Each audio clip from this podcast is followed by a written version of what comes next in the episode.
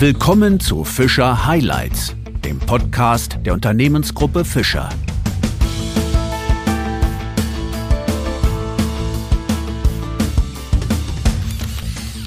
Zu einer neuen Ausgabe von Fischer Highlights begrüße ich Sie sehr herzlich.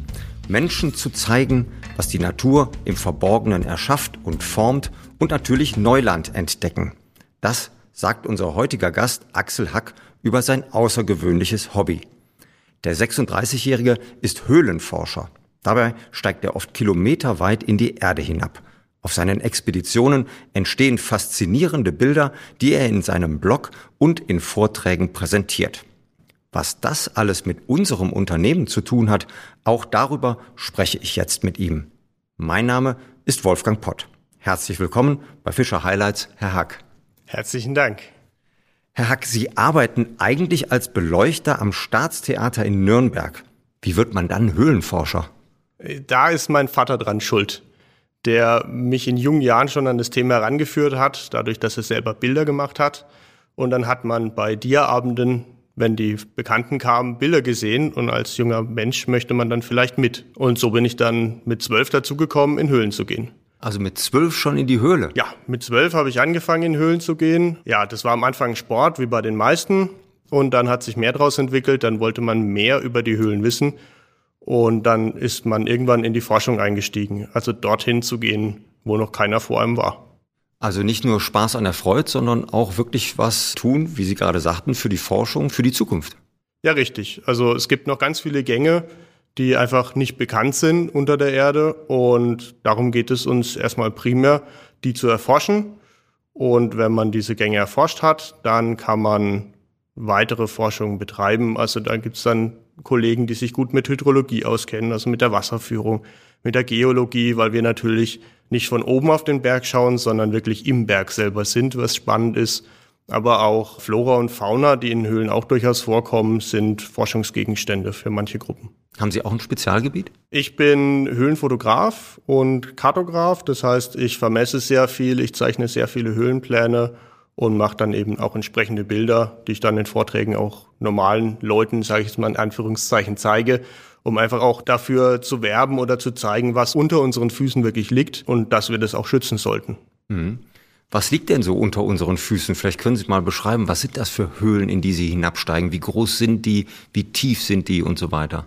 Also es kommt da sehr auf das Gebiet an, wo man ist. Ich selber komme ja aus Nürnberg und der fränkischen Schweiz. Da sind die Höhlen relativ klein im Vergleich. Da ist eine große Höhle schon zwei Kilometer, aber auch zwei Kilometer sind jetzt schon einiges an Gängen unter der Erde. Meine meisten Projekte liegen in Österreich und da sind wir dann schon bei den größeren Höhlen im Bereich von vier Kilometer, fünf Kilometer. Mein Hauptprojekt, die Hirlerzöhle, hat über 113 Kilometer Länge, Ganglänge und über ein Kilometer Tiefe. Wenn Sie sagen Hauptprojekt, das heißt, wie oft sind Sie dann da im Jahr und was tun Sie dort? Ich betreue eine Expedition oder bin einer der Organisatoren von einer Expedition, die jeden August da oben ist am Dachstein, um eben in der Hillerzhöhle, am oberen Eingang und in vielen anderen Höhlen in der Gegend zu forschen. Da bin ich meistens, naja, drei Wochen und dann im Winter bin ich bestimmt fünf, sechs Mal in dieser Höhle in verschiedenen Orten, weil bei über 100 Kilometern kann man sich vorstellen, dass es da ganz schön viele Ecken gibt, wo noch ein Fragezeichen besteht. Ja, das kann ich mir durchaus vorstellen. Gibt es denn eigentlich für Sie, das hört sich für Sie alles so relativ, oder wenn man Ihnen zuhört, hört sich das relativ normal an. Gibt es da so Momente der Angst oder zumindest des Respekts in gewissen Situationen? Angst versuche ich zu vermeiden. Also aber es gibt sie. Eigentlich würde ich sagen nein, aber ich mhm. weiß nicht, wo beginnt Angst und wo fängt Angst an und beginnt Respekt. Ich glaube, das Wichtige ist, man darf den Respekt nie verlieren. Mhm. Wir sind sicherlich keine Draufgänger, weil uns ist allen klar, da wo wir sind, da darf nichts passieren, weil eine Rettung einfach, da kann man nicht das Telefon rausziehen und sagen, ich brauche jetzt einen Helikopter wie am Berg sondern das ist dann richtig aufwendig. Und ja, mulmiges Gefühl ist teilweise immer gut und wenn man ein mulmiges Gefühl hat, dann dreht man vielleicht auch um. Mhm. Ja, also, mhm. also ja, es gibt so Momente, wenn dann das erste Mal im Jahr, wenn man in Schächten ist, das Wasser kommt, das ist wie so eine Wasserleitung in den großen Schächten, die, wenn man den Hahn aufmacht, dann ist das Wasser auf einmal da. Das hört man vorher so rumpeln, ominös, und dann zwei Minuten später hat man einen großen Wasserfall. Mhm. Also dann relativ schnell zusammenpacken und das Weite suchen. Dann sollte man, also wir kennen die Höhlen ja, wir wissen, wo wir uns dort quasi unterstellen können und dann warten, bis der Regenschauer draußen vorbei ist. Also Wetterplanung gehört auch immer dazu und das ist genauso schnell wie es kommt, ist es dann auch wieder weg.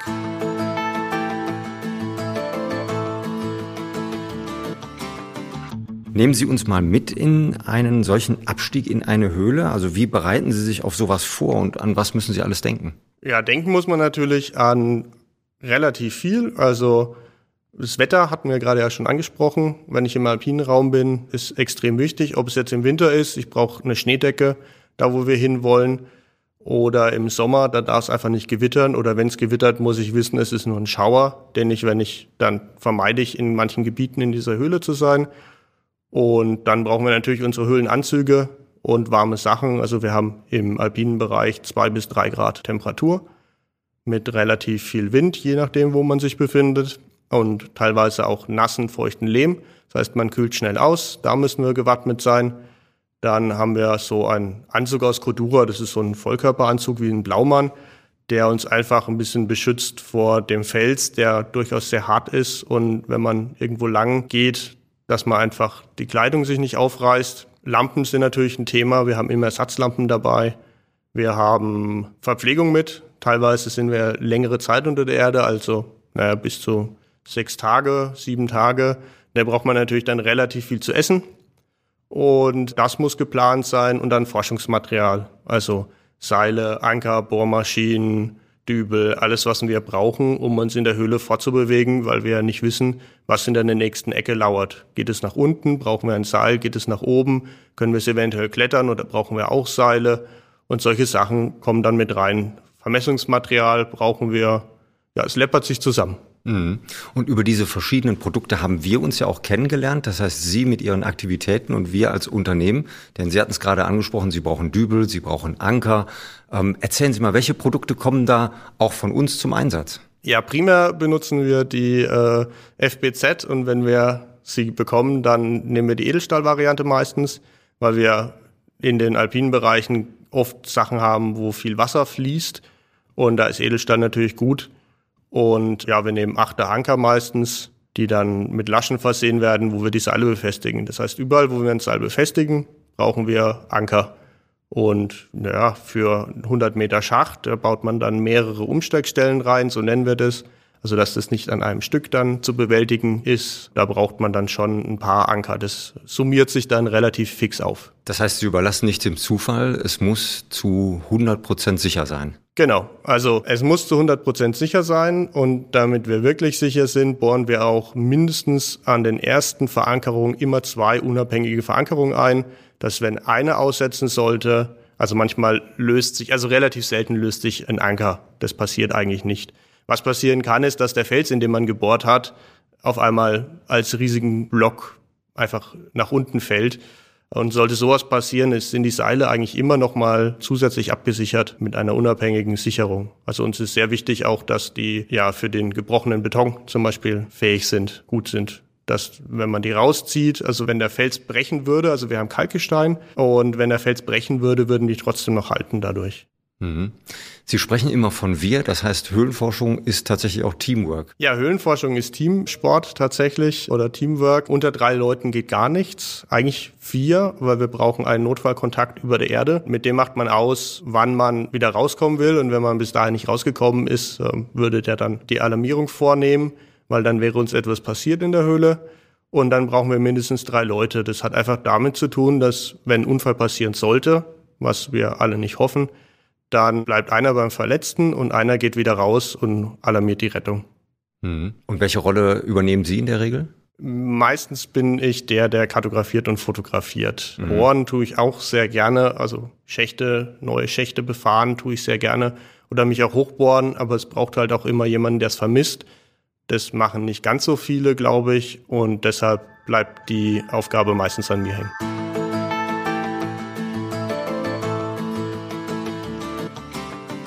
Sie hatten eben auch angesprochen, dass Sie in Gebieten unterwegs sind in Deutschland, also in Ihrer Heimatregion rund um Nürnberg oder auch auf der Schwäbischen Alb oder in Österreich im Dachsteingebirge. Sind Sie darüber hinaus auch schon unterwegs gewesen? Äh, ja, also ich forsche durchaus auch in Irland. Da habe ich sehr viele gute Freunde.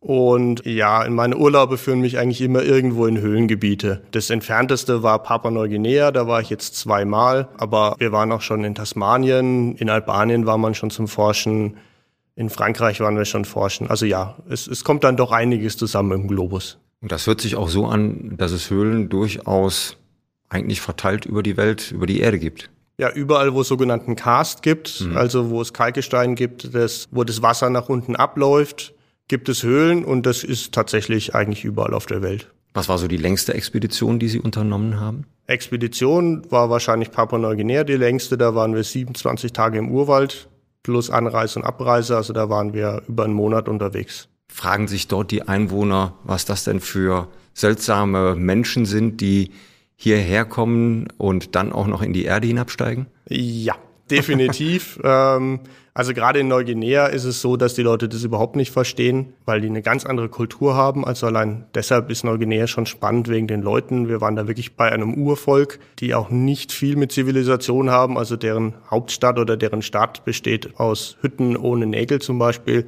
Es gibt eine Wasserversorgung, das ist eine Zisterne vom Schuldach. Und da denken sich die Leute dann schon ihren Teil.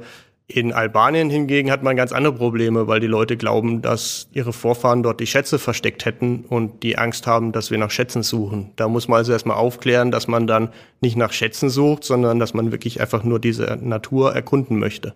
Mhm. Haben Sie denn schon mal einen Schatz gefunden? Ich glaube nicht. Die Frage ist, was ist ein Schatz? Genau, das ist tatsächlich die Frage, ja. Also natürlich sieht man über die Jahre fantastische Sachen, seien es Lehmskulpturen, die wunderschön sein können oder große Gänge, tiefe Schächte. Die, der Formschatz unter der Erde ist relativ groß, auch wenn es im Alpinbereich jetzt keine Tropfsteine gibt, die man ja so aus Schauhöhlen in Deutschland kennt. Aber der Formschatz ist einfach riesengroß und das ist schon auch sehr viel wert, finde ich. Gibt es, wenn Sie so zurückblicken, Sie haben ja gesagt, Sie haben mit zwölf Jahren angefangen mit der Höhlenforschung, beziehungsweise sind mit Ihrem Vater zusammen in Höhlen hinabgestiegen. Jetzt sind Sie 36, da hat man wahrscheinlich schon viel erlebt. Gibt es so etwas so, die Top 3, die irgendwie hängen geblieben sind, wo Sie sagen, das war so unglaublich, das werde ich nie vergessen? Oh, das ist schwer einzugrenzen, weil die Höhlen so unterschiedlich sind. Mhm. In, also es gibt sicherlich Löcher in Neuguinea, die fantastisch waren. Allein schon, weil es dort 20 Grad in der Höhle hat und man im T-Shirt sich teilweise bewegen kann. In Frankreich hat man sehr viele tolle Höhlen gesehen, die wir zwar nicht erforscht haben, aber besucht haben, mit ganz feinen Sinterschmuck und ja, in Österreich die großen, großen Tunnel. Also wenn man mal das Glück hatte, einen Tunnel zu finden, der über 500 Meter sich einfach fortstreckt und nicht aufhört und man dort der Erste ist, dann ist das schon auch wirklich was Besonderes. Mhm. Jetzt haben Sie gesagt, Sie sind relativ häufig ja unter der Erde. In manchen Monaten des Jahres, wenn ich richtig informiert bin, sogar alle zwei bis drei Wochen oder noch öfter? Ja, das kann vorkommen, ja. Okay, das heißt jetzt, heute hier, wo wir sprechen, planen Sie eigentlich auch schon Ihr nächstes Projekt? Ja, tatsächlich sind die nächsten Projekte schon in Planung. Unter anderem, weil ich als Helfer dabei bin für eine Tauchtour, die dann noch mehr Material erfordert, weil wir einfach zwei Taucher da mit reinbringen müssen, mit Atemmasken und Flaschen und Westen und allem, was dazugehört. Und da geht die Planung schon relativ früh los. Mhm. Wo wird es dann hingehen? Das nächste wird hoffentlich Irland sein auf dem Höhlenforschertreffen und das, mein nächstes Projekt wird wieder die Hillat sein, im westlichen Teil der Höhle bei einem Tauchvorstoß helfen. Wenn man Sie so reden hört, dann könnte man meinen, Sie haben schon so diverse Traumziele erkundet, erforscht. Aber gibt es so etwas, wo Sie sagen, mein Gott, da war ich noch nie, aber das muss unbedingt noch mit dazukommen? Ich glaube nicht tatsächlich. Ah, okay, ja, das ist ja schon eine tolle Erkenntnis. Also die Erkenntnis, die über die Jahre gereift ist, ist, dass jedes Loch einfach dunkel und nass ist und sie sich nur in ihrer Schönheit teilweise unterscheiden.